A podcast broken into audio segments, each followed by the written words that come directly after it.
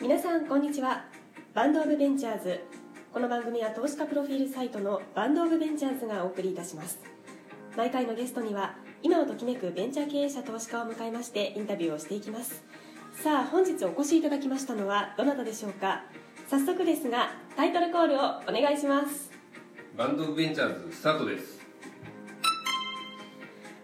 さあ本日は au フィナンシャルホールディングス株式会社執行役員最高デジタル責任者兼フィンテック企画部長の藤井さんにお越しいただきました。パーソナリティはビジネスタレントの田原が渋谷道玄坂スタジオからお送りしております。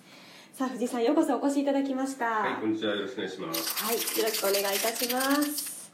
はい、今日はフィンテック企画部長ということで、なんかね、いつもと違うような感じで始まっていくんですが、早速自己紹介をお願いします。はい、えー、改めまして藤井と申します、えー、先ほどご紹介いただいた通り A フィナンシャルホールディングスと会社で、えー、フィンテックの、まあ、主な、まあ、導入といいますか、はい。フィンテックを活用したうん。新しいサービスの開発ということを担当している人間でございますと。はい。いうところですね。はい。もう肩書きが長くて、ちょっと大変ですかそうですね。ちょっと削らないとダメですね。長すぎて。はい。でも今、au シャルホールディングス、こちらは昨年からでしたそうですね。あの、はい。昨年の4月にあの、ええ。KDDI が設立した、はい。あの金融持ち株会社でして、えーまあ、銀行とか、はい。あの証券とかクレジットカードとか、まあ、そういった事業を特化している、まあ、金融の会社になりますうね、はい、ん、じゃあ au もすごくそのフィンテック分野にすごく力を入れるというか、まあ、そういう現れだったりするわけですか？そうですね、あうん。のまあ、フィンテックに限らず、まあ、従来からやっているはい。金融のサービスをどんどんどんどん便利にしていくというのが、今我々があの追いかけているまさにトピックであるということです、はい、そこのまあ執行役員ということなんですけども今何人くらいでやられてるんですか？そうですね。あの、はいまあ、会社自体は、えー今560人ぐらいうんうん。なんですね、やはりまあ多いですね、ええ。あのそうですね、まあはい。au フィナンシャル全体でいくともっとたくさんいますけど、ええええこの会社自体はまあ560人はい。やってるという会社です。なるほど。そうなんですね。ただ藤井さんこのなんかいろんな活動されてるじゃないですか、はい。だからちょっとどんなことをしてるのか改めて教えていただきたいなと思いまはして、い、そうですね、うん。あの私自身はですね、はい。ともともとあの外資系の IT の会社で金融のお客様の、おまあ、システム開発をメインにやってたんですね、あのうんうん。金融のお客さんってすごく大きなシステムを作っているんで、はい。えーそのシステムを、まあ、非常にたくさんのお金をかけて、うんえー作ってメンテナンスしてというところが非常に重要なんですけど、まずそこをやっていました、ではいはい。その後にですね、ええ。ーまあ、エンジニアだったんですけどその後まあか。エンジニアだった昔エンジニアだったんですよ。えーあの本当にはいプログラム書いたりとかもしていましたし、そうなんですね。えーまだあの書けますけど 書けます。書く機会がないので あの将来引退したらプログラマーになろうかなと思うんですけども。う一回戻るわけですね、えいやいいですね。でその後まあ金融のお客さん向けのはい。コンサルティングの部署にまあ移ってですね、はいはい、えー金融のコンサルをやっていたというところで,、えでまあ、それも外資系の企業だったんですけど、ええ。一度その時にあのアメリカに行った時にですね、はい。あの向こうでその当時2011うん年ぐらいに有名になってた、はい。あのスマートフォンにこう、うんうん。機械をツッとこう差し込んでクレジットカードの決済ができちゃうっていうそのスクエアっていう、うんうん。あのフィンテックの走りみたいな会社があったんですね、はい。でそのサービスを見た時に、金融サービスっていうのはものすごくこうはい。あのテクノロジーによってもう段違いに便利になってうんうんうんすごい勢いで広がっていくなということに、まあ、改めてちょっと気づいてですね、はい。で国内に帰った時に、うん。えーメガバンクにうん。席を移して、はい。そこからあのフィンテックの導入の活動を行い始めたというのが2013年ぐらい、2013年くらい、えーじゃあここずっと最近ってことですね。そうですね、はいまあ、2013年まだフィンテックという言葉日本ではあんまり言われてはなかったんで。2015年くらいからえっですか、とですね2014年の、はい。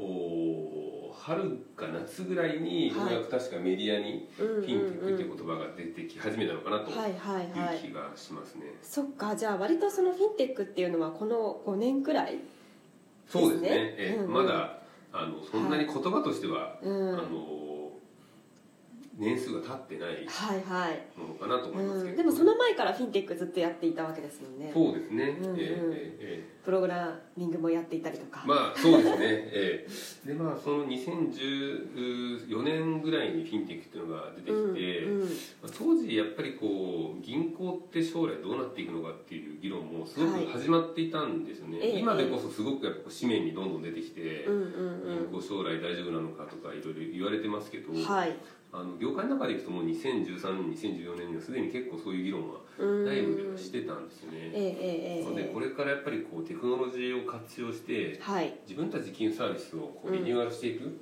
まあ、そういうことをちゃんと考えてやっていこうよねということを考えてたのが2014年の夏ぐらいうんうんいいかうんらですね、なるほどなるほど。えやっぱり鮮明にいつどうだったかっていうのがあるんですね。えそうですね。でやっぱりあの銀行私が言ったメガバンクだと銀行はやっぱりそのはい。自分たちで何か新しいことを考えてものを作っていくっていうような、あのそういうケーパビリティなかなか持ってなかったんで、うんうんそれやっぱこう外の人たちと一緒にやりましょうということで、はい。オープンイノベーションだということええで、えはい。2014年のはい。10月ぐらいに、うん。あの最初のこうコンテストですね。あの最近ではねいろんなところでやってると思いますすね。がアクセラレーションプログラムとかですか？えっとですね、はい。2010年の秋に企画したのは、うん。あのコンテストスタイルのものをまずやったんですね。なるほど。そのえ前身みたいな感じなんですかええ。ねフィンテックチャレンジというフィンテックチャレンジわかりやすい名称ですね。ええ。そうなんですよ、はい。あのもともとフィンテックチャレンジって名前を付ける前はですね、もう少しちょっとダサい名前だったんですけど。フィンテックチャレンジよりフィンテックっていうのを使ってなかったんですよ。あーき金融的な？あのあんまりフィンテックって言ってもまだその当時は広く知られてたわけじゃなかったので、ええええフィンテックって言っていいのかなっていうのはちょっと迷ってて、はい。フィンテックってつけてなかったんですけど、はい。まあ、これもいい機会だなっていうことで、うんうんうんフィンテックってつけると逆に言うと広まるかなっていうふうに思ったんで、ええフィンテックチャレンジっていうのをやったんですね、うんうんうん。でそこで、えっと、トータルう11社かな、うん11社のベンチャーさんにチャレンジしたいベンチャーさん。えーチャレンジに来ていただいてですね、はい。こう個人のお客様向けのサービスでうんうん。新しいことを考えるっていうのと、個人のお客様向けで新しいことを考える、うんその2つのトラックでコンテストをやらせてうん。いただいて、えそこでなんかゆ今出てきてるというか、はい。有名になってるフィンテック企業ってありますか？えっと、その時優勝した企業さんが、はい。フリーさんあなんですね、えなるほーど。この間ちょうど、はあの上場されましたけど。はい。はいそっか、え2014年くらいにフリーがチャレンジして。ーそうですね。2014年にうん。募集を始めて、実際終わったのは2015年のはい。6月ぐらいにそのコンテストがこう、ええええ。ワンバッチ終わったんですけど、はい。法人部門の方で優勝されたのがフリーさんだとうーん。すごいですね。ええそこで優勝してそれで上場まで5年ぐらいってすごいなんか理想的というか。えいいチャレンジですうですね。ねあとはその Moneytree さんとかああ Moneytree さんとかも。ナテキストさんとかも、はいはいはい。実は当時コンテスそうなんだ。トにいてあとは ZUU さんですね。あオンラインのええええ。まあ上場されてますよ上場されてます。ねですよね。なので本当に黎明期にはい。あの有望なたくさんのフィンテックの方にそこに参加していただいて、はいあの非常に盛り上がりましたそれは。そうですよね。えなんか最初から盛り上がってる様子ですね。すごく盛り上がりましたね。あの盛り上がって終わりじゃまずいとは当然はい思ってたんで、はいええ。その後もちゃんとこう一緒に何か作ってもやったんですけど、はい。なんかこう新しいすごい斬新なアイデアを持ってあのやる人たちと一緒に組んでうん。やるっていう経験をですね、うん。あの銀行の中の人たちって今まであんまりしたことがなかったので、はい。そういう経験っていうのはすごくこうなんか新鮮だったみたいで、うんうんうん。最後のその、えっと2015年の6月にやったデモででもで、ええはい、発表会みたいな。あのどれぐらい人集まるのか結構不安だったんですけど、まあそうですすごい、来た来たんですね、えーあの内外の方たくさん来ていただいてですね、本当にすごく盛り上がって、うん。えー楽しかった記憶があります、え ーはい。でもそこからそのフィンテックチャレンジをきっかけになんかアクセラレーションプログラムだったりとか、はいそうですね。今も関わっていらっしゃいますよね。あえっとですね、はいもう私はそこは、ねえっとメガバンクをええ辞めて、ええああのキリリアの方に移ってしまいましたのでなるほど。そっちのプログラム関わってないですけど 先ほどその言ったフィンテックチャレンジのコンテストを、はい。えっとその次あのまた同じことをやるかっていう時にもう少し、うん。あのメンタリングとかはいはい。体制を整えて、うん。あの単に一方的に提案してもらうだけじゃなくて、あの参加していただくスタートアップのあの強みをちゃんと生かして、あの銀行あるいは証券とかさまざまなそのうん。メガバンクの中の機能と組み合わせてうんうんうん。新しいサービスを一緒に作っていこうっていわゆるそのアクセレーションプログラムに、うん。あの消化してはい。2016年からはうん。アクセラレートプログラムとしてやっていったと。続いてるということですね。えなるほど。そうなんですよじゃあちょっとフィンテック界をもうひここまで盛り上げていただいてこれからもいろいろ盛り上げていくんだろうなと思いますけれども、ね。はい。ちょっとまたいろいろ聞いていきたいと思います。ーはい